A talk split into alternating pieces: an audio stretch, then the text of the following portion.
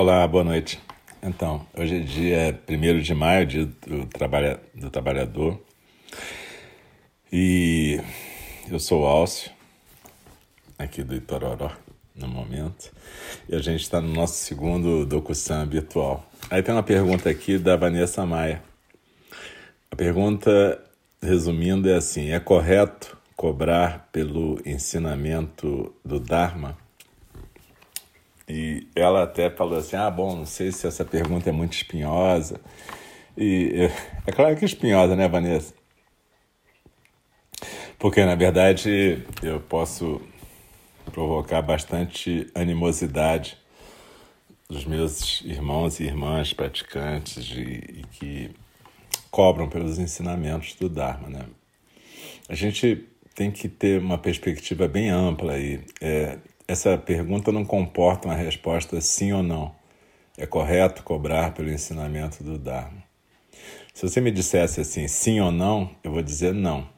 Não é correto cobrar pelo ensinamento do Dharma, já que o Buda Shakyamuni, que historicamente no nosso tempo é o professor que começou a ensinar o Dharma e compartilhar o Dharma, ele não cobrava por isso. Ele pedia esmolas e pedia essas esmolas, dizer, comida, né? E ele não nunca cobrou para dar os sermões dele. Então, se você for olhar do ponto de vista mais tradicional, não tem por que você cobrar pelo ensinamento do Dharma.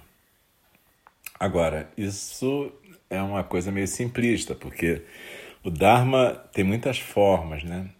Se você for olhar, por exemplo, meditação, a meditação virou uma coisa é, uma modinha, né? E virou uma coisa cool, bacana nos nossos tempos, né? Agora então, em tempos de quarentena, mais ainda. Então tem live de meditação por todos os lados. Algumas de graça, algumas pagas, cursos também, alguns pagos, outros grátis. É, nem toda meditação tem a ver com Dharma, né? Tem mil tipos de meditação, cristã, muçulmana, enfim. É, então, mas falando das meditações que tem a ver com Dharma e falando de mindfulness, por exemplo, que é uma coisa estritamente baseada no Dharma e que é vendido realmente como um pacote de mindfulness, né? E eu acho isso um absurdo, eu acho isso, essa coisa de Mac Mindfulness, ou seja, pacote de junk food meditativo, que se separam da ética do Dharma, né? Isso eu não curto e eu, pessoalmente, acho que não tem o menor sentido você cobrar para ensinar isso. Mas a gente tem que ter outra perspectiva ainda, que é pensar o seguinte: tem instrutores de Dharma que são vivem realmente para compartilhar o Dharma o tempo todo. Eles, eles tornam a vida deles compartilhar o Dharma. E essas pessoas Talvez se fossem depender da boa vontade, da doação voluntária e espontânea de quem medita com eles, talvez eles fossem morrer de fome, porque as pessoas às vezes também acham que tudo isso cai do céu, né? E que se alguém está compartilhando o Dharma é porque não faz mais que obrigação, né?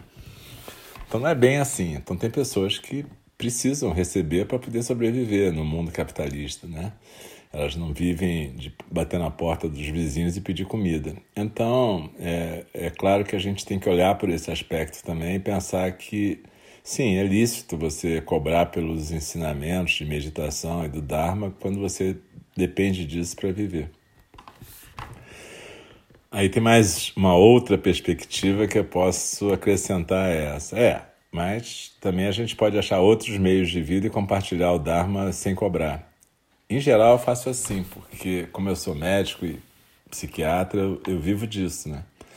E então, normalmente, você pode observar que em Indi é um tipo de lugar onde a gente não cobra pelos ensinamentos do Dharma, né? Tem mais de 570 áudios totalmente grátis e acessíveis e sempre serão assim. Embora a gente peça para as pessoas voluntariamente doarem alguma coisa para poder manter o chão da prática, manter o templo e ajudar a manter os residentes no templo, que são as pessoas que estão cuidando lá.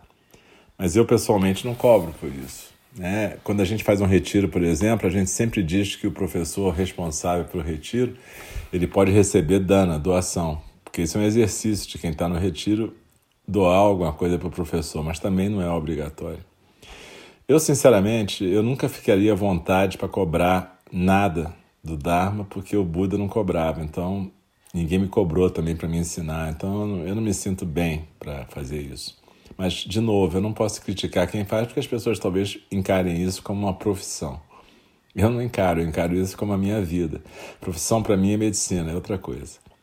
Mas, olha só, Vanessa, obviamente isso é totalmente discutível e tem pessoas que transformam a vida delas em, em ser monge, monja e ensinar meditação e, portanto, tem que vender isso e viver de alguma forma. É, para mim, o modelo ético, na verdade, é o modelo da Pema Chodron, o modelo da Joko Beck Roshi, o modelo da Joan Halifax Roshi. Elas não cobram os ensinamentos delas, mas as pessoas que organizam lá, coisa e tal, e tal e coisa, às vezes cobram os tempos, às vezes cobram para poder se manter. E elas. Eu, eu, eu sempre vi essas pessoas como éticas, sabe? Pessoas que compartilham o Dharma sem cobrar. Agora, são pessoas que recebem doações, os mosteiros onde elas vivem recebem doações, viviam, no caso da Joko Beck, que já faleceu. Agora, isso está me lembrando, inclusive, aquela postagem que fala que os países que tinham mulheres como. que têm mulheres como líderes estão reagindo melhor a essa crise do coronavírus. E, para mim, também é verdade que as ordens que têm lideranças femininas são mais funcionais que as ordens que têm lideranças masculinas. Isso eu observo também. Então, na verdade, eu acho que tem que ter ética, transparência e clareza. Se você vive e, e, e, necessita, se você vive de compartilhar o Dharma e só trabalha com isso, e, e isso é necessário para você viver, cobrar, tá ótimo. Eu só acho que tem que ser transparente, entendeu? Não pode fazer de conta que está doando e está cobrando. A gente em Indi não faz de conta, a gente realmente doa. E eu acho legal isso. Agora, na boa, cada um faz o que quer, o que pode, o que consegue fazer. Então, é, é claro que eu acho que eu não respondi claramente a sua pergunta, né, Vanessa? Mas eu acho que a gente tem que ter clareza quanto a isso. Uma coisa que eu também acho é que a religião organizada tem problemas porque as pessoas passam a usar roupas e vestimentas e e ter títulos e coisas e tais, e, a partir disso acham que tem direito de cobrar ou de exercer algum tipo de poder sobre os alunos ou fiéis.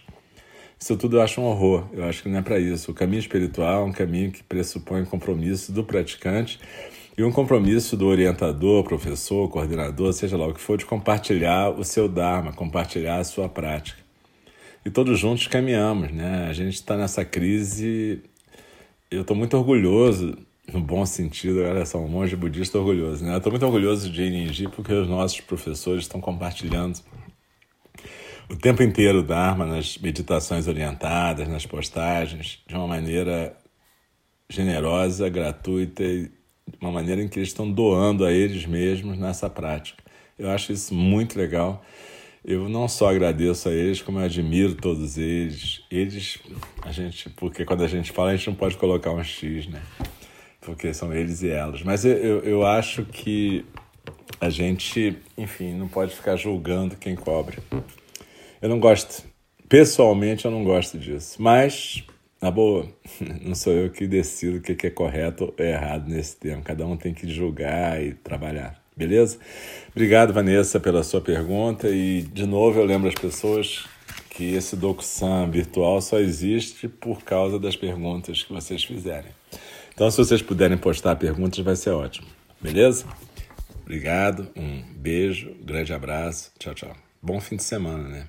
Ah, no fim de semana a gente normalmente, no sábado e domingo, a gente não, não grava. Então vai ser só segunda-feira, beleza? Um abraço, tchau, tchau.